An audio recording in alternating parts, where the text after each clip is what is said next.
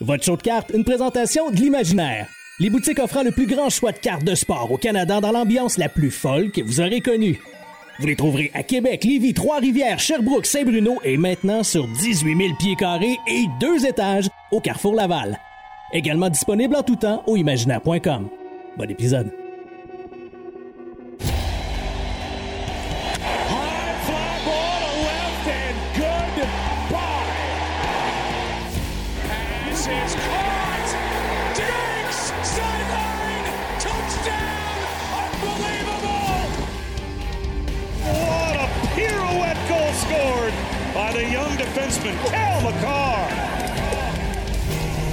Gets in there, Lewis.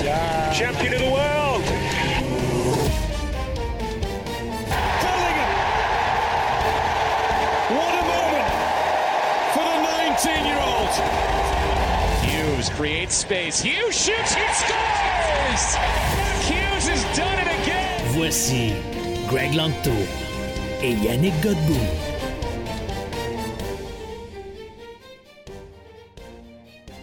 Bienvenue tout le monde dans cet épisode numéro 5 de Short Prince, une série avec laquelle je fais des entrevues avec des acteurs significatifs du hobby, des gens qui euh, influencent bien sûr de façon positive le hobby également. J'espère que vous aimez euh, cette série d'entrevues.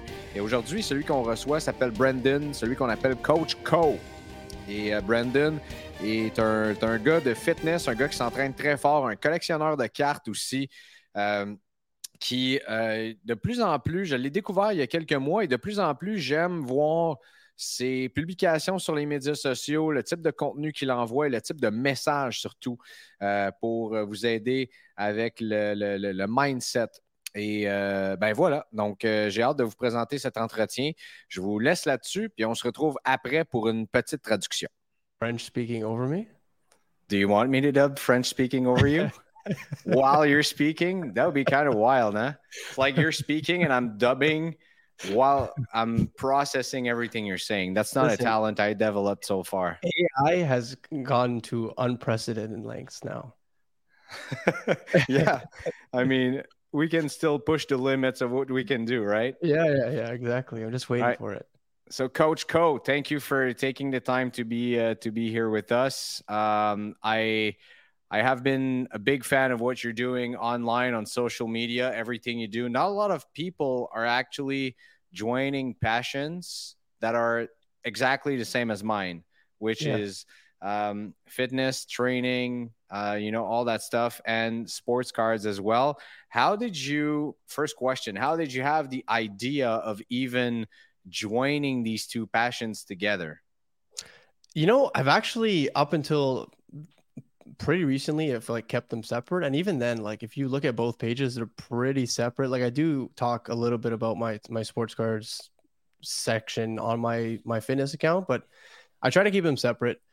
Uh, the reason why I try to keep them separate is I find that in both sectors, people can be very passionate about what they like. It's like very narrow. I'm very narrow minded. I mean, when I first jumped into the sports card ho- hobby, uh, and we can get into this in, in depth, but after or during the pandemic, rather, not that wasn't the first time I jumped into the sports card hobby, but that was like the first time I went like hard in the sports card hobby Yeah. uh, I, I noticed that there were like rules and regulations that people really just didn't want to like deviate from.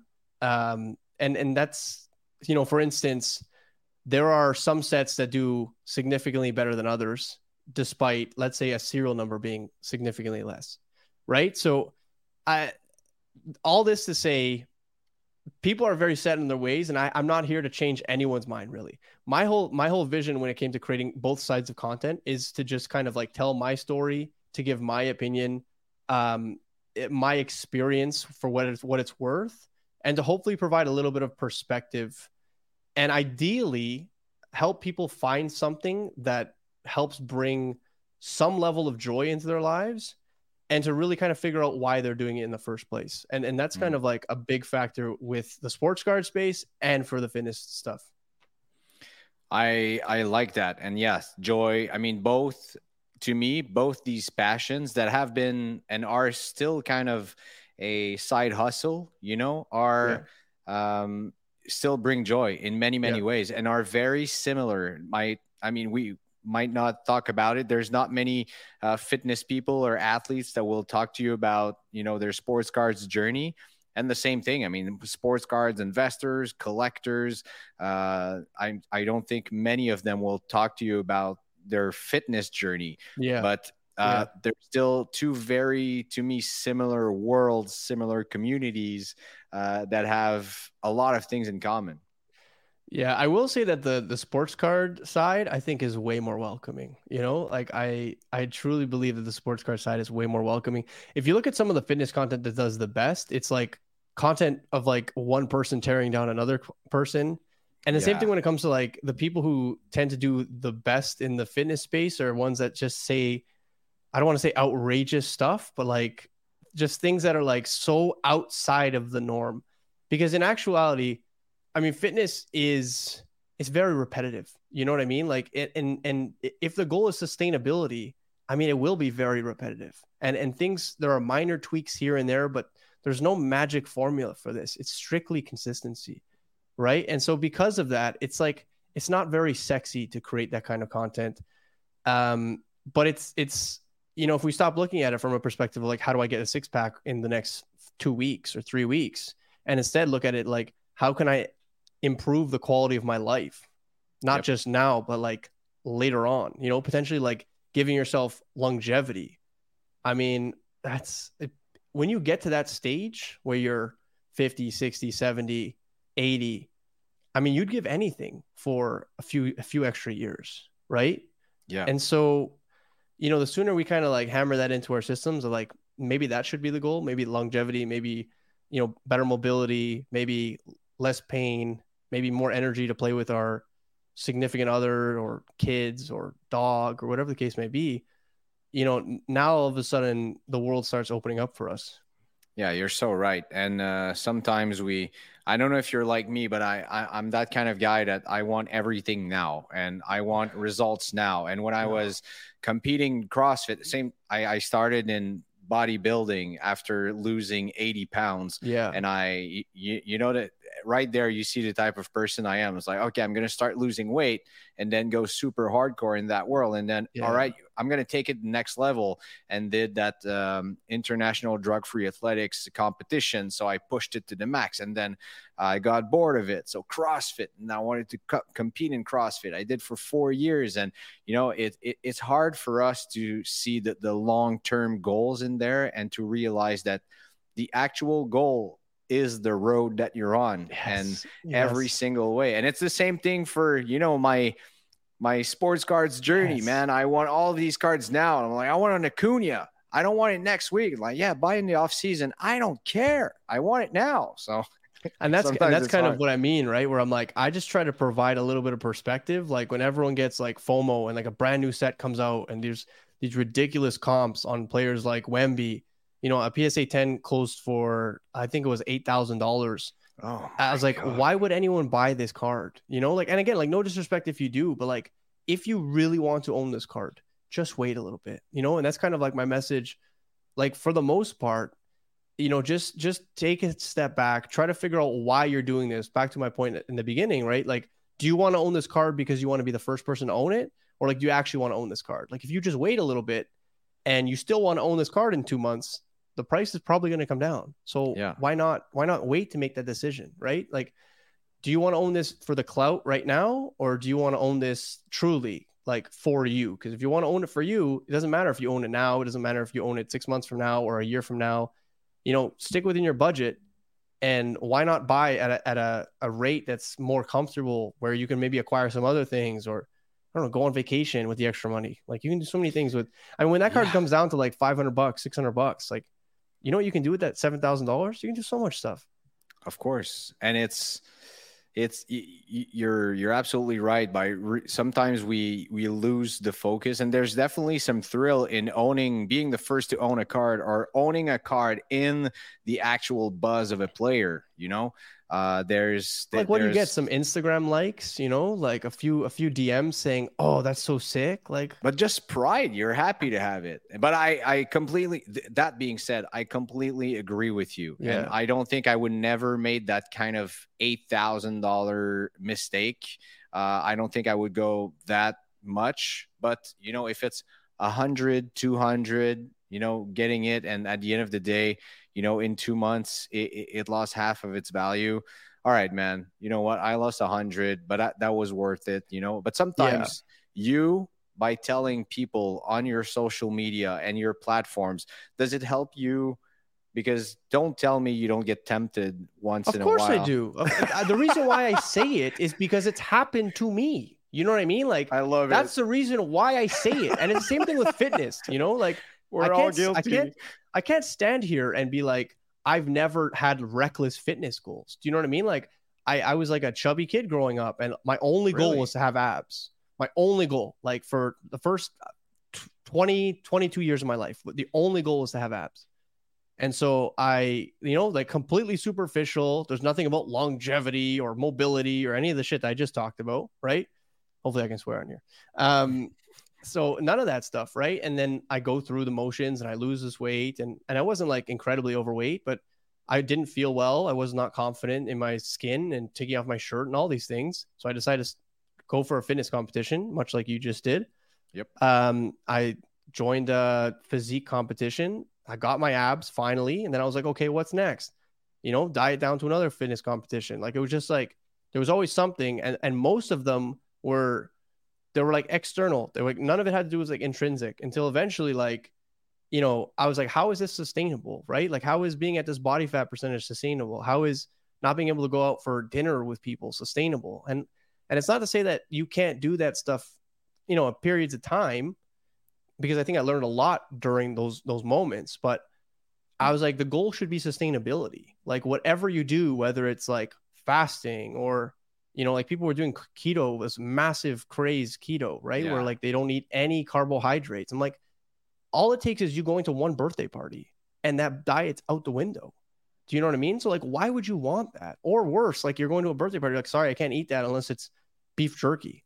You know, I can't eat cake. Sorry, I can eat tons of beef jerky though. I can eat tons of bacon. If you, you haven't, you ever played a bacon? It's It's like probably my only goal now training to eat cake you know it's that, uh, that's and that's me too. I'm like sustainability. you know, I want to go out for I want to go out for nice dinners. I want to I want to eat uh dessert. I want to do all these things, right? And so now it's like it's a completely different shift. Where I mean, I still care aesthetically about what I look like, but at the same time, I it's not about like a six pack or I mean, because you realize that like once you get those things that you think you wanted, I mean, no one really gives a shit.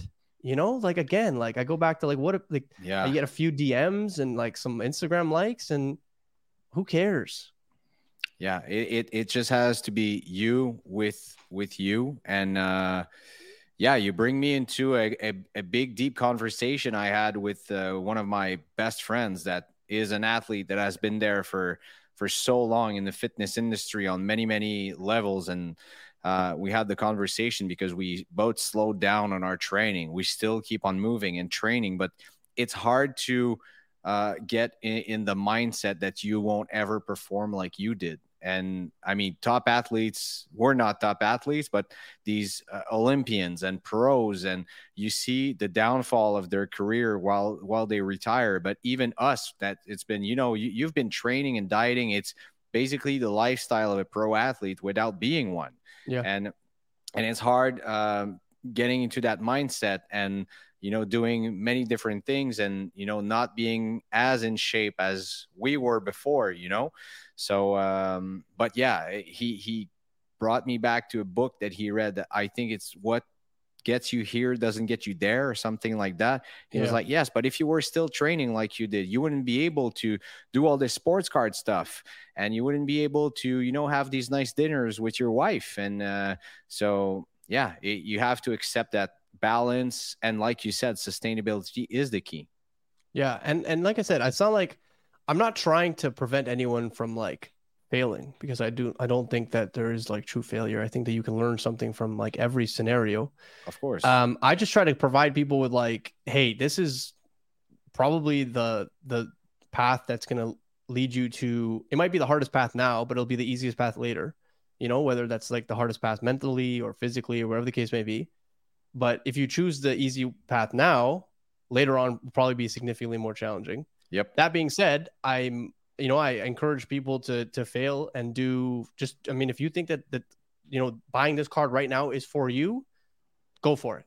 That's that's a decision that you're making. Like a lot of times people are like, "Oh, is this a hold? Is this a sell?" And I'm like, I can't tell you that. I can't give you that. That's do whatever you feel like doing because you can't operate in this space where you're not confident because I mean then you're never going to be confident in anything you do. You have to learn to fail because you can take some stuff from that. And the only reason why I am where I am with content, with fitness, with you know literally anything is because I've failed so many times. Yeah, and you and I both. I mean, Yeah. I we're talking here, and I just got scammed by someone an hour ago on a card. And I was like, he checked all the boxes, and I just got scammed for a hundred dollars. And I'm like, man, you know what? I've been doing this this thing for years now, uh, and I still got caught. And you, am am I going to throw everything out the window? No, I'm still going to learn to be even more uh, and more uh, n- not patient but aware and you know Yeah. trying to spread still spread the all these positive vibes in the hobby so yeah and, and the same happens uh, i was going to run a half marathon this year and i just realized i can't do it i just can't i'm constantly injured i i can't run long term i my legs just can't take it that that that's what it is man i'm gonna readjust reassess my fitness goals and still trying to you know have a different path Yeah, no, I It's- couldn't agree more, man. it is what it is. So what what brought you back into sports cards? Now you're a coach full time. You inspire people. You coach these these people every single day, which is a an amazing job to do. And um, yeah, why why the sports cards thing that popped off on social media? Yeah, too? yeah. So that's a great question. Um, it all started. So my first memories of sports cards were actually my first collecting was Pokemon cards, then transitioned into Yu-Gi-Oh cards. A lot of my friends played Magic, so I was playing Magic the Gathering for quite some time. Um, so my, my first collecting was kind of in the TCG realm. Um, then so I'm Portuguese, and most of my friends growing up were either Portuguese or Italian because we lived in a predominantly like European neighborhood. Where are you from? I'm from like I'm from Toronto. Oh, you're Canadian. Yeah, yeah, yeah. I'm Canadian. Oh my god. Yeah, I thought yeah, you were yeah. American. No, man. Oh, no, I'm from Toronto. I'm from Toronto. Toronto. yeah, yeah. So um we every Euro Cup, so I think it was 2004 actually. We all my friends decided that we were gonna, you know, buy the sticker book. Not all my friends, most of my friends decided we were gonna buy the sticker book and we were gonna go to our local corner store and we're gonna buy the packs of cards and we're gonna fill we're each gonna complete the sticker book. Awesome. And so, you know, we'd buy packs and we trade them amongst each other. And on Saturdays, there was like this pop up. Um, it's not, it wasn't like a card show because it was a very small, like boutique type type thing inside a, a- a small mall in the neighborhood. And I used to go and like buy some of the the stickers I would need. So, you know, you go there with your list of stickers of the, you know, let's say I need 50 stickers yeah. you buy some of them for a quarter some of them a dollar some of them are four dollars. And you know every week you kind of like take more and more chunks off. You know they're like oh i actually don't have 203 you're like damn it i gotta try next week. And so i started with stickers soccer stickers and that continued every tournament. So every two and four years. So every euro and every world cup. Mhm. Uh, during this time i was i also started to get into like McDonald's hockey cards. It was like one of those things where I like my, my parents they were they, they're like, oh, like do you want a pack of cards? Three three call three cards, a dollar pack. They're like, I have no problem buying this for you. I think normal packs of cards were fairly expensive, and I say expensive very loosely. It was like nine dollars, ten dollars. Like I'm not gonna buy this for you, but I'll buy like a dollar with a meal or a coffee or whatever. And so then I started collecting full sets of these McDonald's and Tim Hortons cards. And so it was always like set collecting for me growing up. It was like finishing these binders was like it was like a treasure hunt. And it, you know, it'd take like the entire duration of of whatever tournament or or thing was going on, right? It would take like four months, six months. Sometimes I, I didn't complete them until, you know, years later when I was able to acquire more and more here and there. But I really found that aspect to be uh, very enjoyable and uh, you know, I am like a collector at heart. Um, in the pandemic, I got laid off from my job. I should also mention the fact that I started working full time. I want to say fairly young. I was like 19 or 20, I think I might have been 20 when I first started as a trainer, pretty much out of school. Um, and I, I left my house at a pretty young age because I was like, you know what, I want to be independent. I'm sick of these rules, and uh, I think I can. I think I can live. I can. Uh, I can live out there. And so, pretty much worked full time. Pandemic happens. I get laid off for, and I'm off for the first time in recent memory. Like I, I did not take time off. The most I take is like maybe a week here and there. But like this is like your don't have a job for the foreseeable future, and I'm an in-person personal trainer, and you know, at one point, my greatest fear was losing my job because I'm like, I don't know what I'm gonna do, man. Like, Yeah, I don't you have guys any, got like, there's no schooling, hard, you know, like, yeah, yeah. And so they locked us down, and probably two or three months, two or three weeks, sorry, into the pen, like into the lockdown, I was like, I'm going crazy. Like, I need to do something. And so I started figuring out this online space because prior to that, I had like very little so- social media. It was like I had an Instagram that would post like food pictures, like whenever I go to a restaurant or like you know, like it was nothing. it was not business. You know what I mean? Um, actually, in fact- why Instagram was actually created in the yeah, first yeah, place, you know? exactly, exactly. That's exactly it. And I had like maybe 300 followers, and like they were all like people I either went to high school with or like people I knew from the gym. And I was like, okay, I need to like actually start like building stuff. I don't know where to start, but I'm gonna start building stuff. And so I- the first thing I did was start to to build my online fitness business. But I realized that I'm like, okay, I have a real opportunity here. Uh, I have the opportunity to include in this like new life because you know, like I said, my greatest fear was losing my job, and I didn't know what I was due. I lost my job now, and now I have to start from ground zero. So ground zero, I can make ground zero look however I want. And I was like, I need to go back to a time where I felt more fulfilled outside of work, right? Like it can't just be work that fulfills me. Because if you if you are a personal trainer or you've you know personal trainers, it is they're incredibly long hours because you're working around other people's schedules. So oftentimes, I mean, even right now, I start every day like five thirty is my first client. My last client's like six or seven o'clock, right? So we're talking about like fourteen hour days, fifteen hour days. You can choose to have breaks in between, but it's at the end of the day, you still, I mean, you start very early and you you're off after the average person's off. And uh, so I was like, I need to find some sort of like again sustainability. Like, you know, how do I how do I build this life that I want that I feel fulfilled in? And I was like, you know what?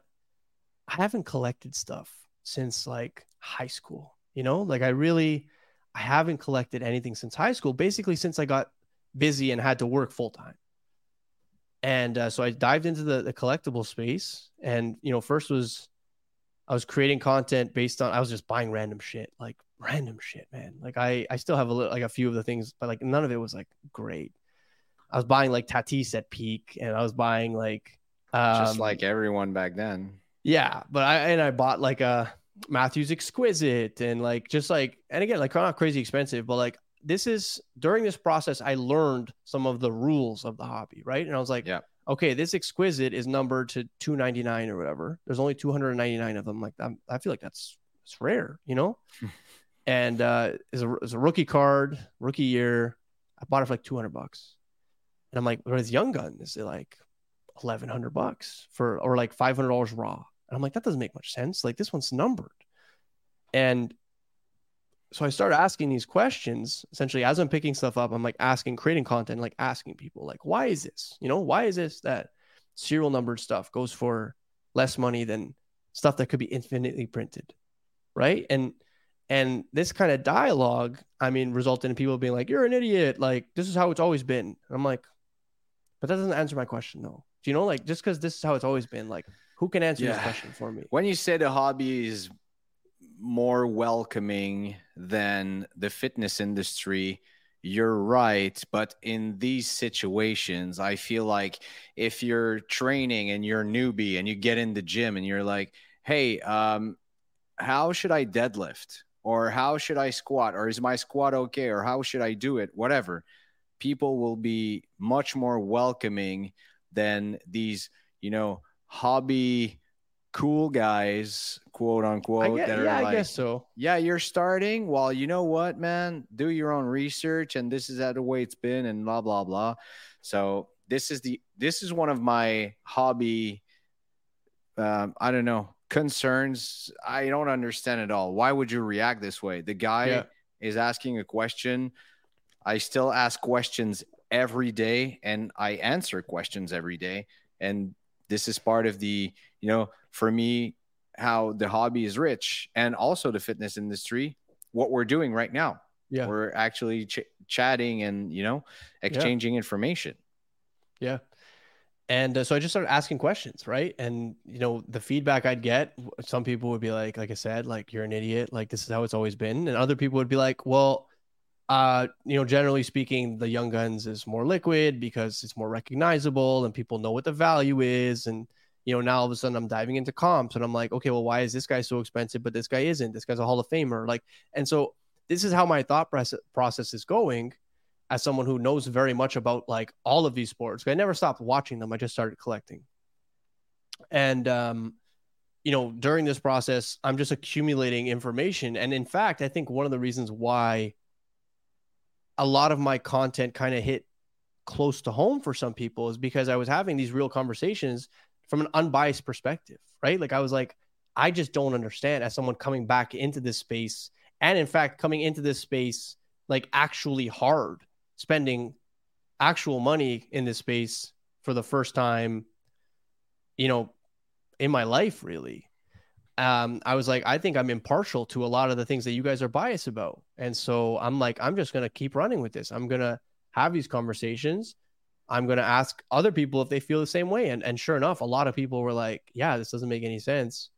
And again i didn't say any of this stuff to like get people to buy like Brian Leetch rookies or you know what i mean? I'm but i'm like let's at least discuss this. Like how does this make sense? Why does this make sense? Are we comfortable with this? Right? Because that's also ultimately what it comes down to and um, you know it just i just did a ton of research after that. I was just like wow this is like fascinating. And e- the more i learned the more i'm like wow a lot of this is just psychology truthfully. You know like it's it's very little to do with the how good the actual player is and ha- everything to do with the fact that like the market revolves around hype.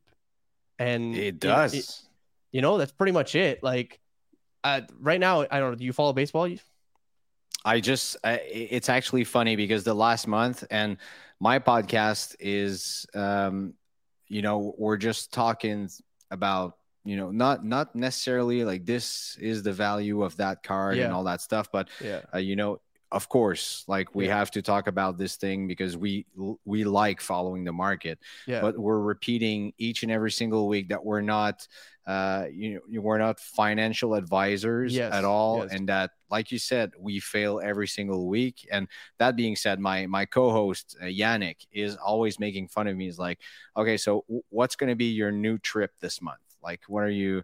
And I, I've had, you know, I collected F1 and soccer. That that's how I started, and then I started collecting hockey because I realized that I could connect with a lot more people here in Canada by Yeah. you know collecting hockey and uh, buying and selling and all that stuff. So and, and to me that that's that's what I like to do. Getting the right card to the right collector. yeah Uh, that that's the most fun. So anyway, and then Jack Hughes was my trip for a long time. Dawson Mercer and all these Nice. Devils players that I liked. Uh, Mercer played his junior hockey here in Quebec and all that stuff. Anyway, and uh, funny enough, three weeks ago I started getting into baseball.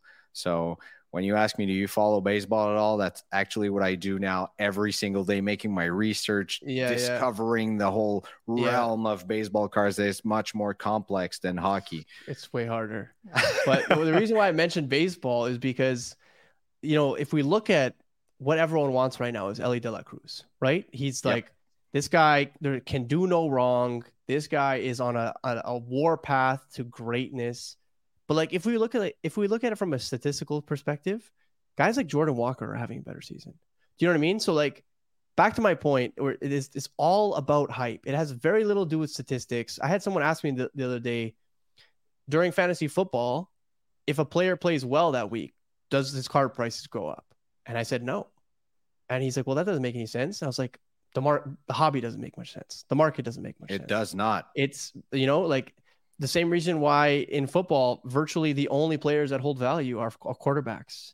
Meanwhile, there are some all-time great running backs, all-time great wide receivers. There are there's a plethora of players at every single position that are unbelievable Hall of Famers, and yet for some reason, all of the the money goes into like quarterbacks and relatively like inestablished quarterbacks, truthfully. And uh, Look That's just Trevor how it is. Lawrence pricing. Look I mean, Brock look at Peyton Manning. price. Look at Peyton Manning, and then look at Brock Purdy. You know, It's like completely crazy. Brock Purdy was drafted literally last overall. Might not even play next season. I mean, he probably will, but again, like second string, maybe coming off a massive injury. It it, it just doesn't make much sense to me. But And so that's kind of like- sport is the same. You're right. Yeah. It doesn't make sense. But you, you've mentioned football and quarterbacks. It's uh, you know, baseball and look at Jackson Pitcher- Holliday's pricing. Pitchers, yeah, yeah, yeah. pitchers are pitchers aren't worth anything. Corey Seager isn't worth anything. Uh, yeah, and uh, Rafael Devers, uh, Jose Yeah. Ramirez. You know, these guys are like religious all stars. You know, even even Mookie Betts has two World Series, two MVPs, absolutely. and even he's look at his prices very good. versus Elly De La Cruz. It's a joke. that It's has been joke. very bad for the past two weeks. So yeah, it's it, seeing these prices spike and also finding the next Mike Trout. Everyone wants to do that. The next Shohei Ohtani. Um, yeah, and the the speculation. It's the same thing in hockey. How many times did you hear the question?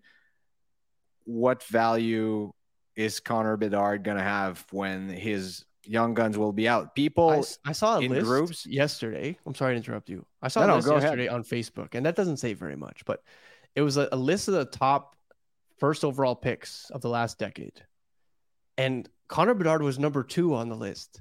And I and I just I was like, I don't understand how you can put Connor Bedard number two on this list when the man has not played a single NHL game. Yeah. He, he can't possibly be. He was above Auston Matthews.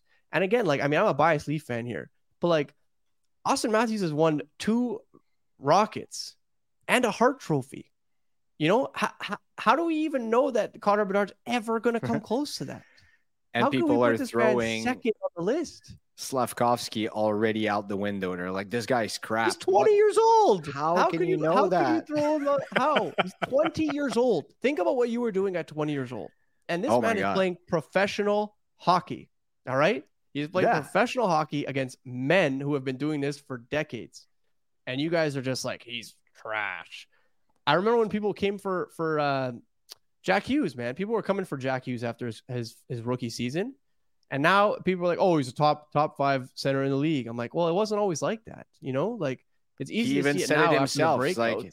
It feels good after, you know, all of these people called me a bust, you know? So a lot of people, you're absolutely right. And people are emotional. And now look at that. His, So I use that to my advantage when I'm buying and selling.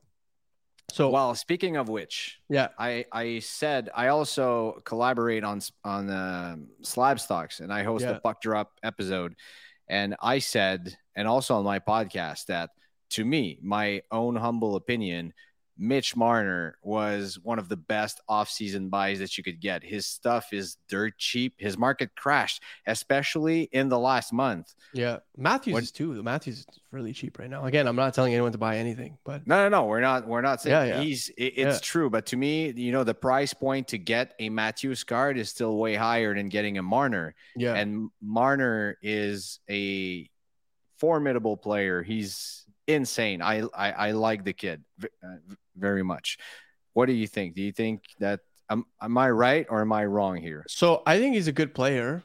Um, I think if we trade one player on the team, I would trade Mitch Marner. And again, he's a, he's an unbelievable two way player. Okay, I just think the man hears footsteps in the playoffs, and I don't like. I, I just don't love that. And what I mean by hears footsteps is he he chokes up on the stick. He just you can see fear in this man's eyes. And again, there's no disrespect to Mitch Marner. Uh, I, I think he's a great player. I just don't know if he has it. And so if we start talking about like prices and like, is this a price that makes sense for what he's capable of or what he is?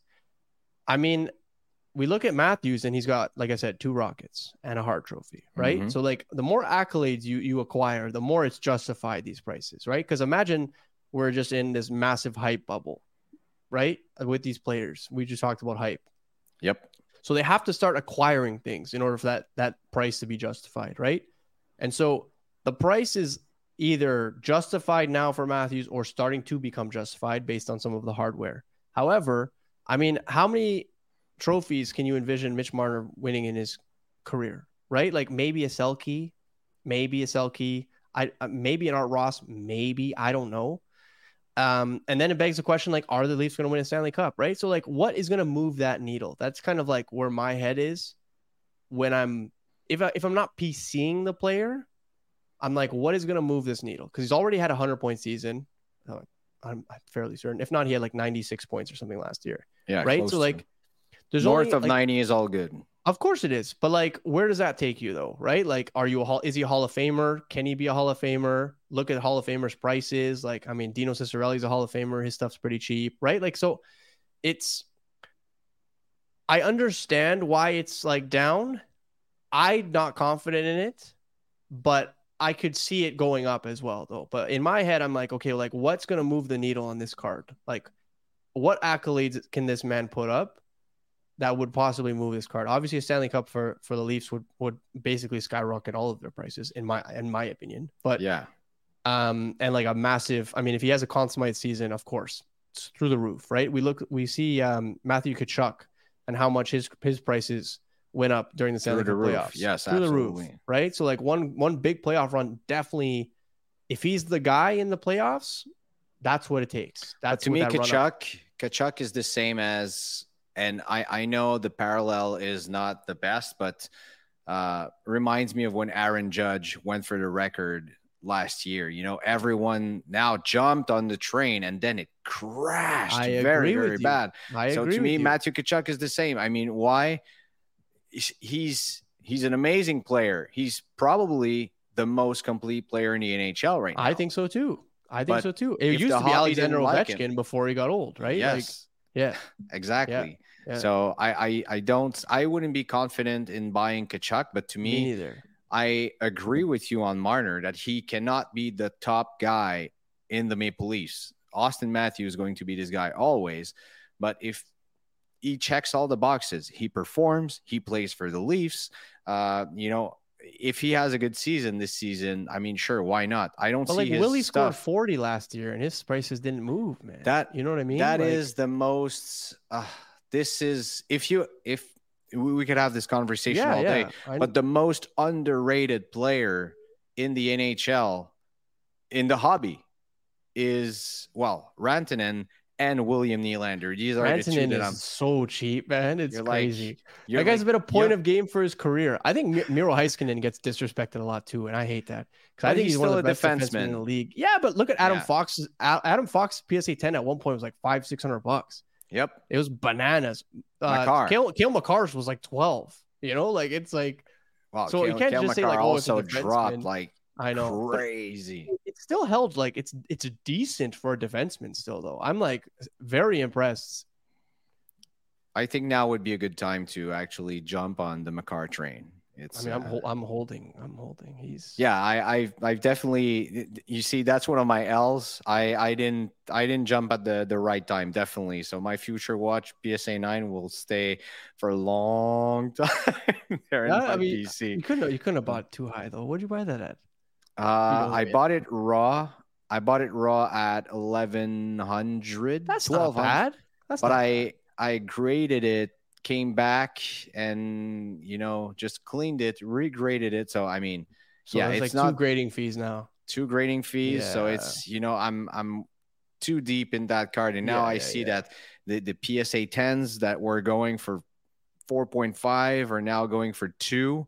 So if it yeah, makes you feel any better, at the expo last uh what was it April? I. April, I sold the PSA nine for like thirteen hundred bucks. So that was a good deal back then. yeah, yeah, but like it, there's always, I mean, there's like ebbs and flows, right? Like all it takes is because I think he put up a fairly good season despite missing like twenty games. Yeah, but I mean, buying a player that comes, you see, it's the same thing for Auston Matthews. Yes, he's down now, but he was coming off a season of 60 goals, 60 something goals.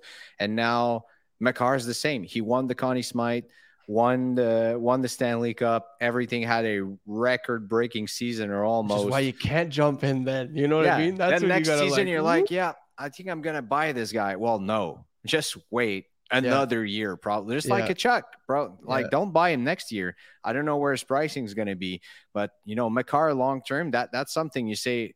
What He's... makes him move the needle? Is he going to be top five ever?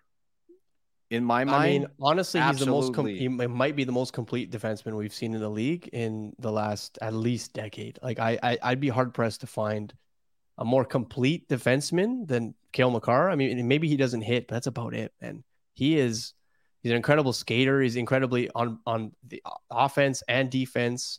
I mean, his metrics are off the chart, and all you have to do is watch him. Like he's not just like great on paper; he's also just like beautiful to watch on the ice. Do you know what I mean? Like oh, he yeah. is. He's a one man breakout. I mean, yes, and you you heard uh, you heard his uh, his captain uh, Landeskog saying, "Hey, what's the secret of winning the Stanley Cup?" And he said, "You know, just go find yourself a Cale Makar." That was are you, that was are you, guys, are you Habs? Are you Habs fan? Um, I mean, I cannot be. I'm a Habs. How can I say it? I sympathize with the Habs. It would be probably my second or third team, but I mean, as a young kid, I was always a Kings fan. I grew Ooh, up here. Really? I grew up here in 1993. Uh, enjoying, loving the Kings, and also was always the kind of guy, I don't know why, that everyone was liking something and I wanted to go elsewhere. Me too. Me too. So, that's funny. So that's, that's how I, you know, I I stuck with the Kings ever since. Uh, but now, I mean, Kings, Habs, Devils, because all the players I seem to enjoy are on the the New Jersey Devils. But I mean, if I go to Habs game, be happy to wear a jersey. I'm yeah. not that kind of diehard fan, you know, that you know, hate yeah. that that's the, the only sport I'm diehard into something is football. And uh that what, that's pretty uh, much what's it. your team? Baltimore Ravens. Ooh, I'm a Steelers fan. Oh Jesus. Are we gonna do this?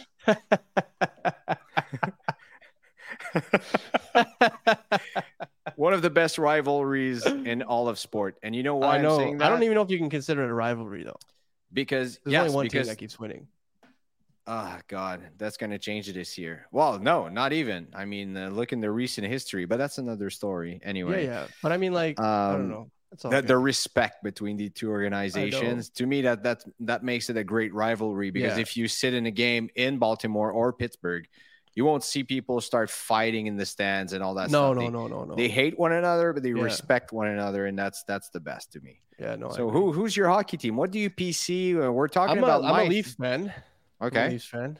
Uh, diehard Leafs fan. Leafs, Steelers. So like my favorite team of any sport is the Leafs. Uh, then it goes FC Porto. Oh yeah, yeah, yeah. Oh my God. Yeah. Francisco Conceição. Yes. One yes, of my yes, favorite yes. young players on earth. That is now that has been bought by Ajax, Ajax. But anyway. Ajax. Yeah, I know. Um, yeah, it's been a while since I loved that. Like, I mean, I, I still love Porto, but like it's been a while since we've had like a team that I'm like, we can actually go places. We just keep selling everybody. Breaks my heart. I miss like Champions League semifinals. I miss, you know, we had like Falcao and Deco and Hulk and uh James. Like uh, our team was so good for a while. Um, Are you excited about that Brazilian uh, young guy that's in Topps Chrome this year? Um, Aaron. Uh, I don't even know who they they put in him. Or I don't even know who they put in there. Anyway, I haven't even looked at the checklist to be honest. yeah, the problem is like I love soccer, but I I cannot buy at these prices. Again, like I mean, I do not get psyched up, uh, psyched up. I don't get sucked up into in this hype anymore. Like I I learned as soon as I jumped in, I was like ripping packs too. I was like, this is dumb. I'm just gonna buy singles. I'm gonna buy exactly what I want, and I'm gonna be very strategic and buy when no one's talking about something. Right? Like if people mm-hmm. are talking about a player, I'm not going near them with a 10 foot pole. I am so I will wait for this for Merlin to to die out. I'll, I'll wait for Topps Chrome to die out, and you know somewhere in the off season, maybe six months from now, nine months from now, I'm going to be picking at carcasses, because I get like I can get So you find joy in, let's say, buying hockey during the summer. You you I do. You know why? Because I like diamonds in the rough. I love that stuff. I'm the guy that sifts through dollar boxes, and like, uh, I'm like, ah, you know what? I'm gonna take a chance on Adin Hill, or you know what I mean? Like, who has a favorable? Uh, obviously not Adin Hill anymore, but like, I'm that Yeah, yeah. guy that's like, who has a favorable matchup here? Like, who has the opportunity to move up and down the lineup? You know, like I, you know, I remember I was buying Chandler Stephenson's for like 50 cents a piece when like before he was like top line on on uh, Vegas.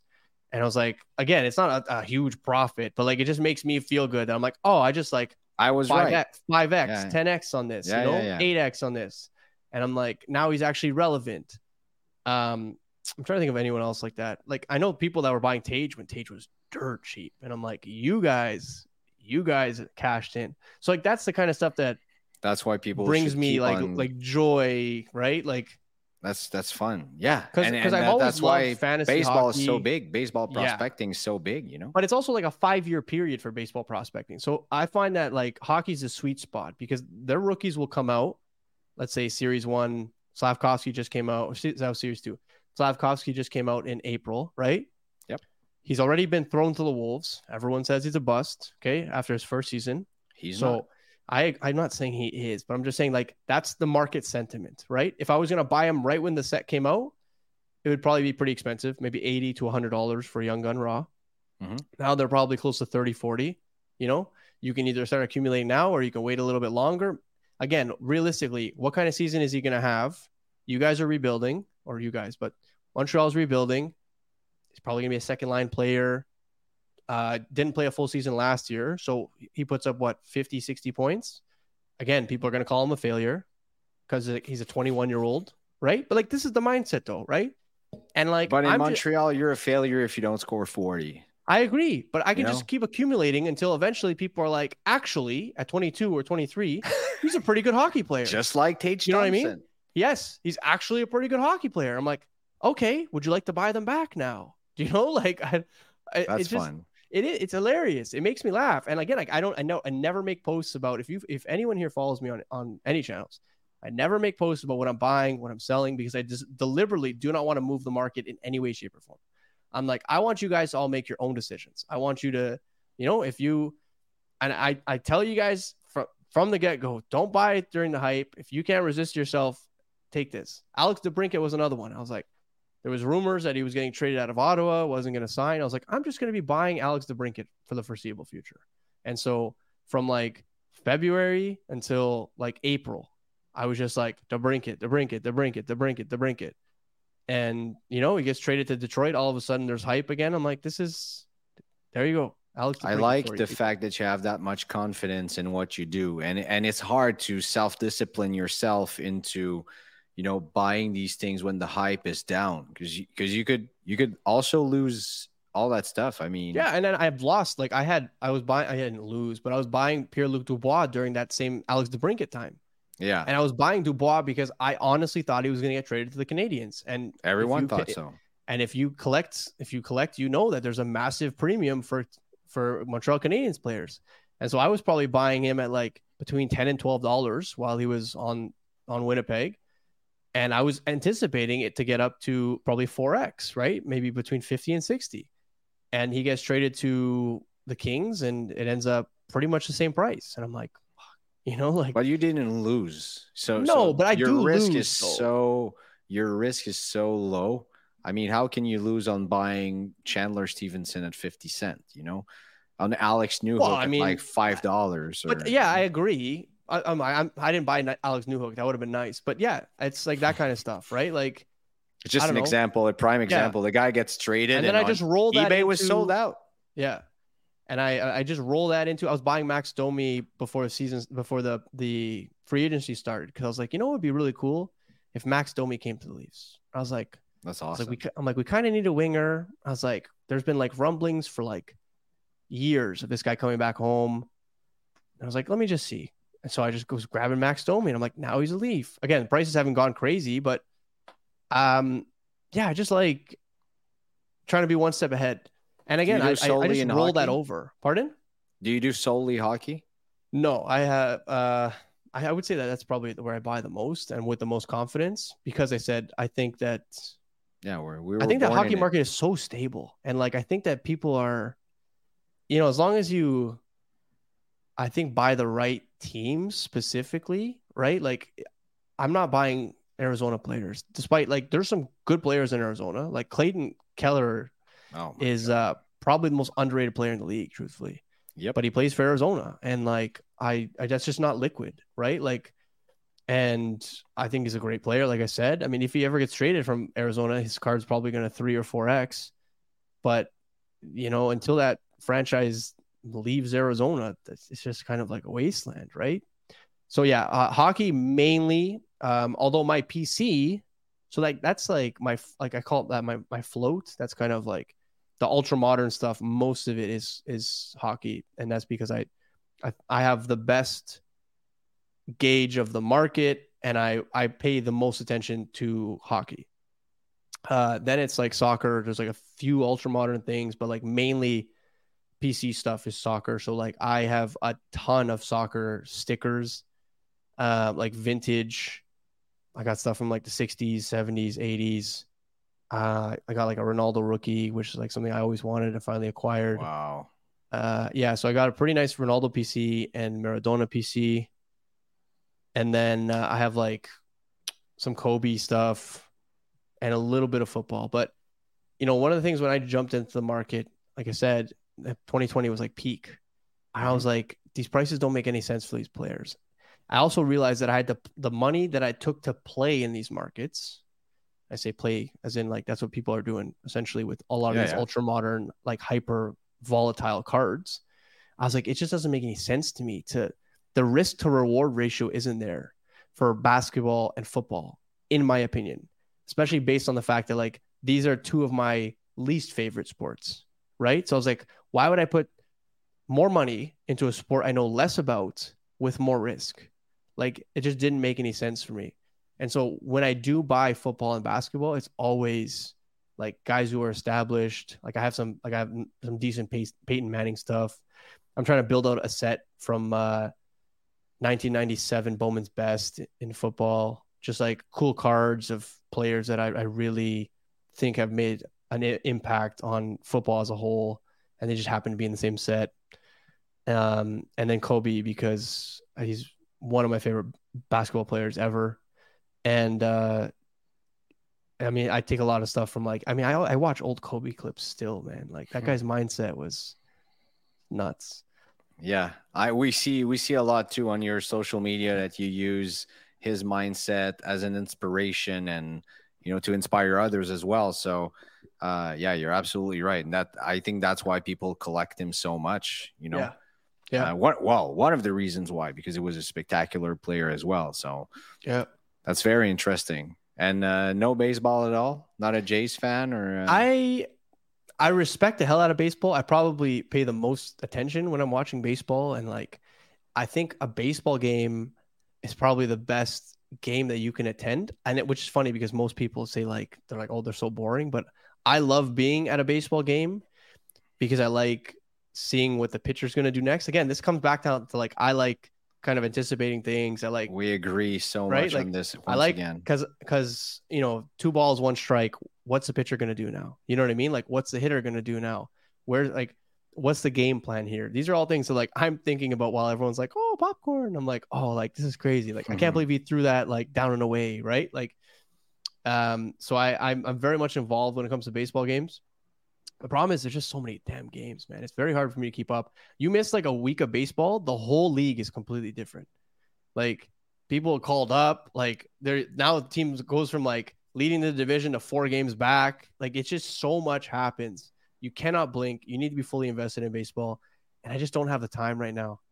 Um, and so because of that, I mean, most of my baseball stuff is like I have some Vladdy uh, that I don't plan on moving anytime soon. I have some Tatis, like I said, I bought like way back when that'll probably never get back to where it is. But because of that, I'm like, meh, I got nothing to lose by holding this, you know, like it can't get any worse, right? So Yeah, of course. yeah. So um yeah, that's pretty much it for baseball. I want to uh slowly start acquiring some Doc Holliday stuff, but it's it's pretty it's like expensive for what I think it should be right now anyway. It's uh I I thought base well, I still do think that baseball is very complicated, Yeah. but I I also you know need a summer challenge. That's why I was that's why I asked you the question. You, you said what brings you joy and I like learning, I like being challenged and challenging myself as well and uh yeah, I mean to me buying all these players are down in the off season and you know uh, expecting of course expecting them to shoot back up when they start performing is okay but does it bring me joy and and fulfillment Yeah. in the off season absolutely not so baseball came in and thankfully we have that you know hometown kid Edouard Julien that's doing amazing right now in the MLB so everyone started collecting him and uh, getting into baseball and I traded an Ovechkin for an Acuna so Wow. yeah, yeah, that that was a very good trade that I Damn. I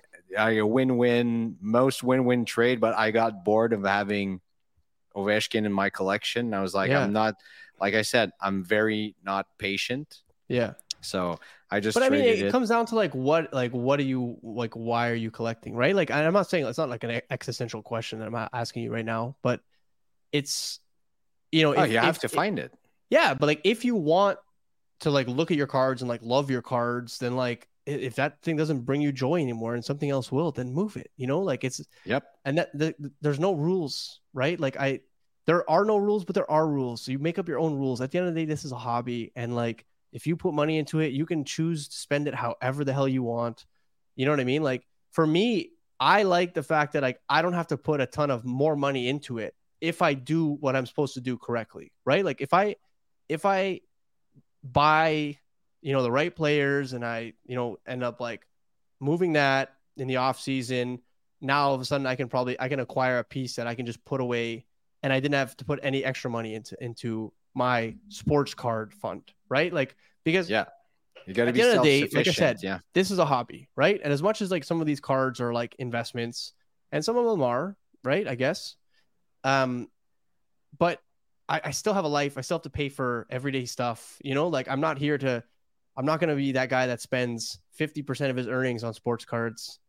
You know, like I want to make this sustainable to my point at the beginning. And how do I make this sustainable? I can make this sustainable by rolling the, the profits back into it. Right. And so that for me, I'm like, it's really cool to see, you know, this roll over and then eventually being able to take some out, take some out and put it into a bigger piece or a piece that like I actually want to hold forever.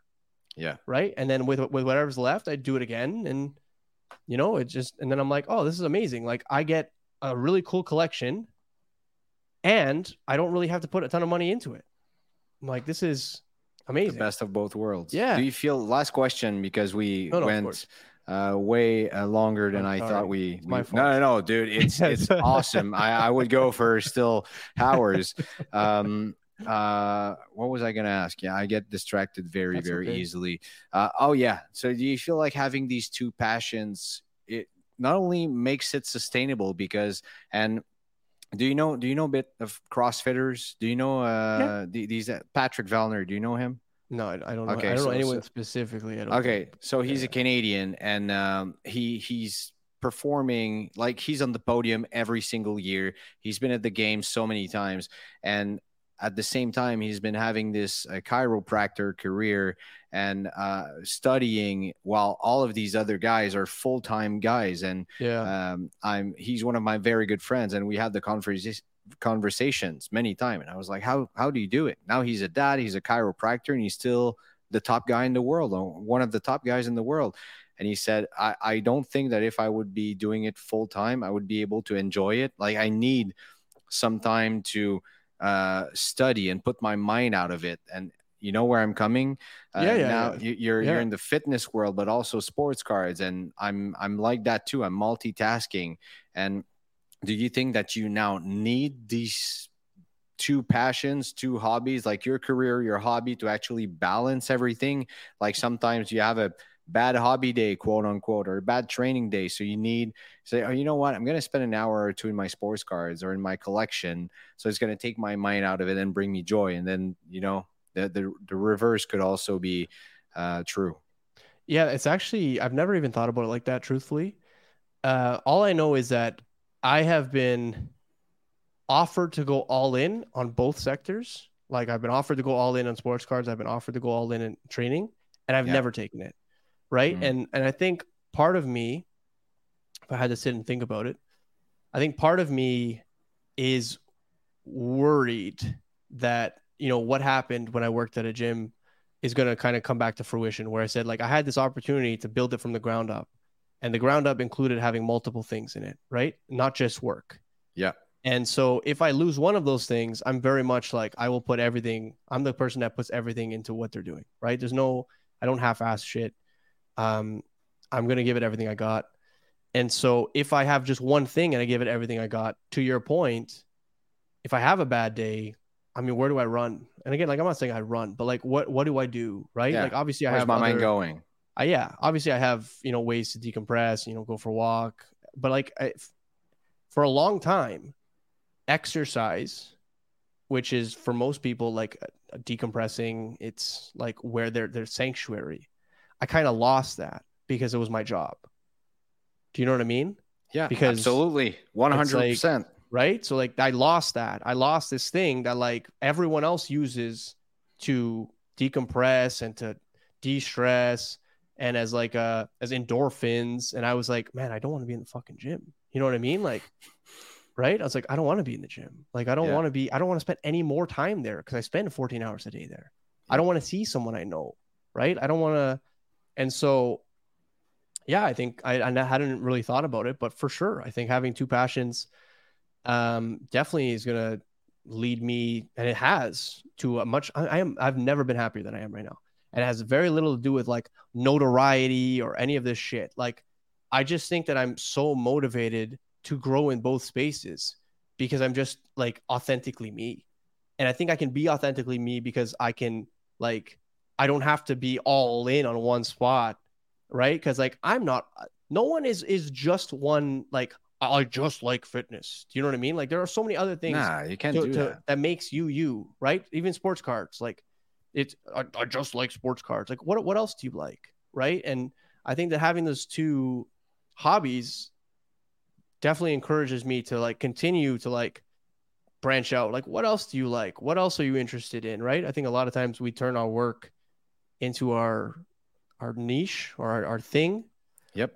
And um especially you know in this rat race we call life. Hmm. Spend so much time and energy there. So I think it's important to have multiple avenues and multiple things that bring you joy and peace and happiness. And um, yeah, I mean, maybe sometimes those avenues result in you know a, somewhat of a career in that space. And and truthfully, I think that if you I think if you like something enough, you'll go out of your way to be as good as you can in that space, and someone will eventually pay you.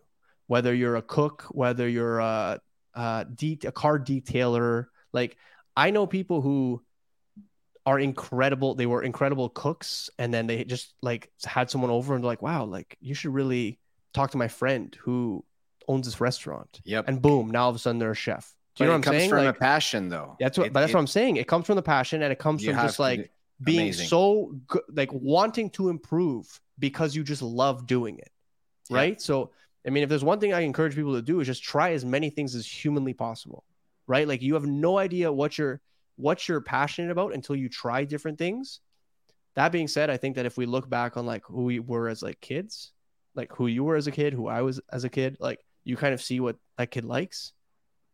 And mm-hmm. you know that's kind of like a little uh, what do you call it? Um, a little vision into what what they might continue to like as an adult. Because i think that I, i've had a lot of conversations with people who as kids were just like like loved collecting cards or comic books or whatever. And like now as adults like they have disposable income and guess what they're doing again? They're collecting cards collecting comic books collecting yep. shoes collecting whatever right? So um, yeah, I think we there's just so many opportunities now to to just really hone in on the things that bring you true happiness and joy.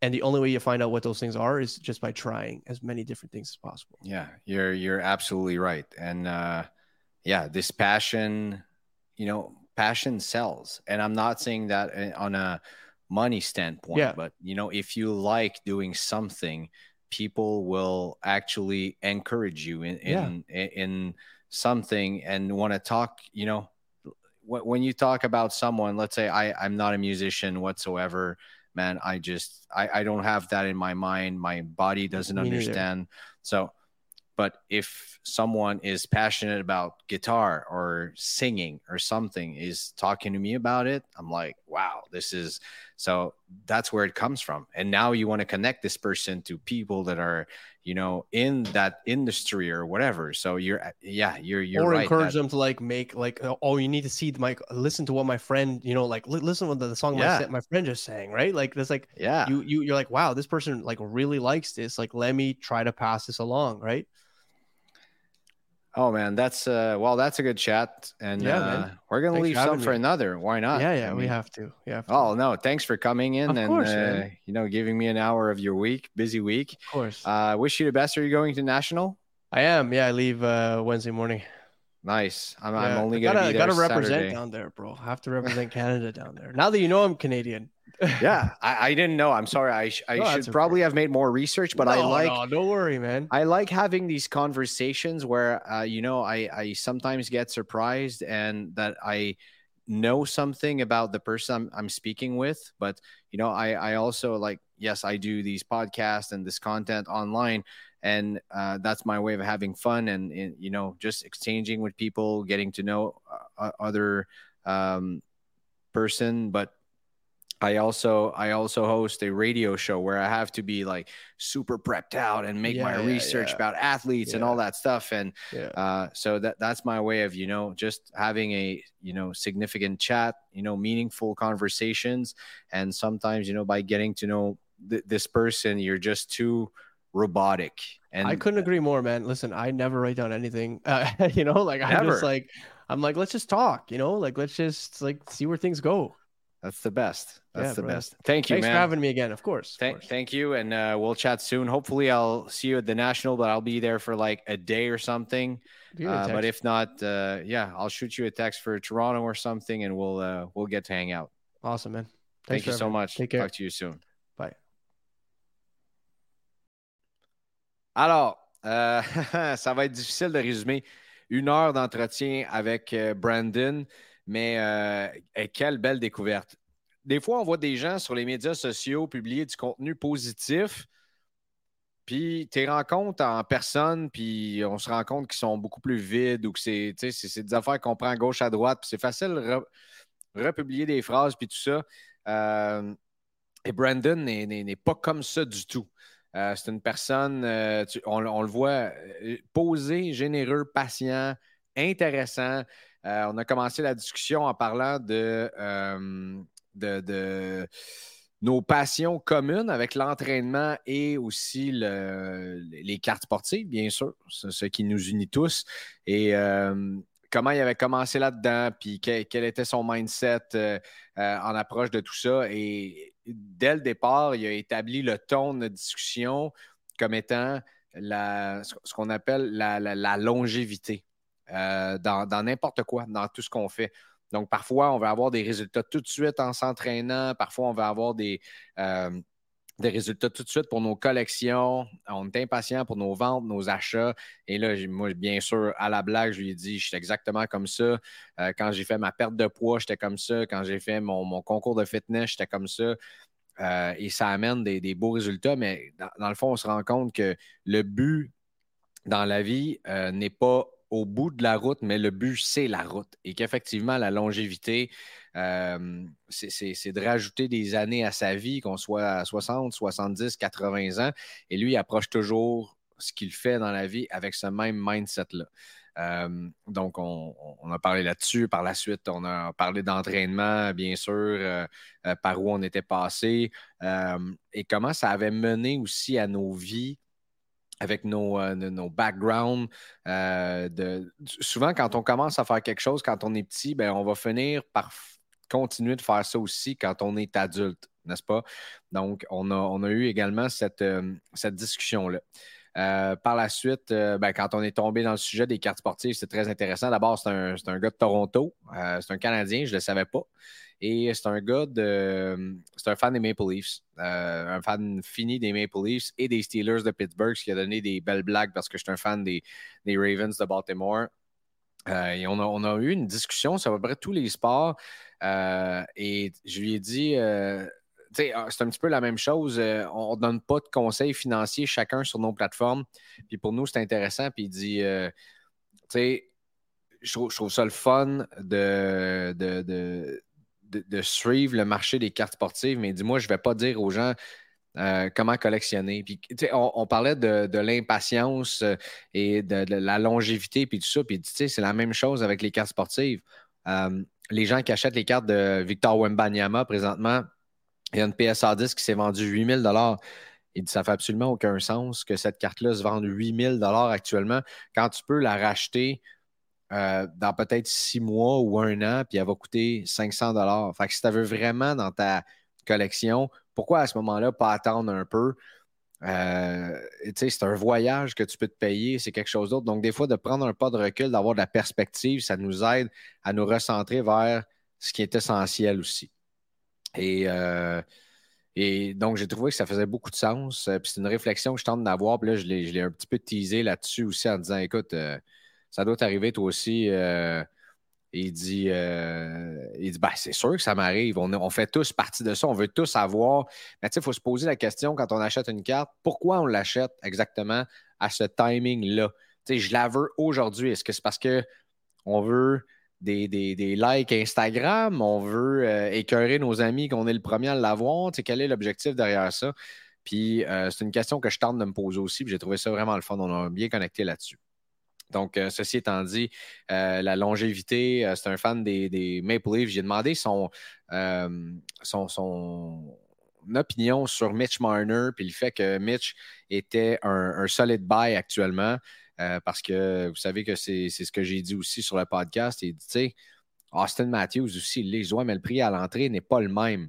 Il dit non, mais quand tu regardes Mitch Marner, oui, sa, carte en saison va remonter avec ses performances et tout ça, mais est-ce qu'il va, est gagner un trophée Maurice Richard, par exemple? Est-ce qu'il peut gagner un trophée Hart? Est-ce qu'il peut euh, être le leader incontesté de cette équipe-là jusqu'en finale la Coupe Stanley ou autre? Et euh, j'ai aimé le, sens de ce qu'il dit. Parfois, d'acheter une carte pour se dire Ah, ça va monter, il faut faire une réflexion sur qu'est-ce qui va faire monter cette carte-là exactement. Quel est le potentiel de ce joueur-là? Donc, euh, euh, on a convenu qu'avec Marner, oui, c'est une belle opportunité présentement parce qu'il n'avait jamais été aussi bas euh, et que c'est certain, quand il va revenir, il va mettre des, chiffres au tableau. Ça va remonter. Mais long terme, est-ce que cette, carte-là a un potentiel à long terme, une capacité de, suivre avec le temps? Ben, poser la question, euh, c'est une bonne question, en fait. Et Austin Matthews a probablement beaucoup plus de potentiel, même si, même si le prix à l'entrée, à la base, est beaucoup plus élevé. Et ça, euh, c'est une discussion qu'on a eue. Par la suite, on a parlé des autres sports euh, dans lesquels lui collectionnait. Euh, puis il dit Moi, je m'amuse. Et, on a parlé beaucoup le, thème de la joie, la joie de faire ce qu'on fait, l'équilibre aussi. Donc, de, par exemple, j'ai de la joie dans mes cartes de sport, mais j'ai besoin aussi de l'entraînement physique là-dedans. J'ai besoin d'aller dans d'autres choses et vice-versa aussi. il dit souvent les gens pour respirer et euh, prendre ça relax, ils vont se dire je vais aller au gym, ça va me faire du bien, et tout ça. Il dit Moi, je ne veux pas être dans le gym. Là. Ça fait 14 heures que je travaille dans le gym. Donc, j'ai besoin d'autres choses. Puis euh, les cartes sportives peuvent jouer ce rôle-là dans sa vie. Puis, euh, ben, on a jasé comme quoi moi aussi, ça pouvait faire ça. Des fois, tu as une mauvaise journée dans quelque chose, ben, tu switches à l'autre affaire, puis ça fait du bien euh, de, relaxer comme ça aussi. Euh, donc, c'est un collectionneur, il collectionne des, cartes de Kobe Bryant, les cartes de Peyton Manning, et lui, il s'amuse, encore une fois, pour revenir vers la joie, d'essayer de, trouver les prochains joyaux. Tu sais, par exemple, il avait acheté des cartes de Aiden Hill. Il a acheté des cartes de Max Domi. Euh, pour lui, c'est des joueurs qui se disent Ah, tu sais, hmm, probablement que si cette rumeur-là, ou encore une fois, quand personne parlait euh, de Alex de Brinket euh, hiver au printemps, puis qu'on dit Ah, peut-être qu'il ne signera pas et tout ça, il dit Ah, on va voir où est-ce qu'il va s'en aller. Euh, donc, c'est des exemples qu'il nous a donnés, mais en étant clair aussi qu'il en perd des fois. Mais c'est sûr que tu minimises ton risque quand tu achètes des recrues. Il parlait d'acheter du Chandler Stevenson à 50 sous la carte. il c'est sûr que la carte, ne fait pas de 50 sous à 500 mais ça donne quand même une bonne perspective. Euh, puis une joie de dire Hey, ma carte a fait 10 fois ce que j'ai payé. Et euh, c'est ça. Bref, c'est intéressant. Donc, euh, on a eu des bonnes conversations là-dessus. On s'est dit que c'était sûr qu'au National, on a essayé de se voir et surtout à Toronto, qui va s'en venir à l'automne. Mais d'ici là, ben voilà, ça ressemble, ça ressemble un petit peu à ça. Je vous résume en cinq minutes une conversation d'une heure au complet. Euh, j'espère que vous avez vraiment apprécié autant que moi cet entretien-là. Euh, encore une fois, il va y avoir des gens français, il va en avoir en anglais aussi, puis c'est tout à fait normal aussi.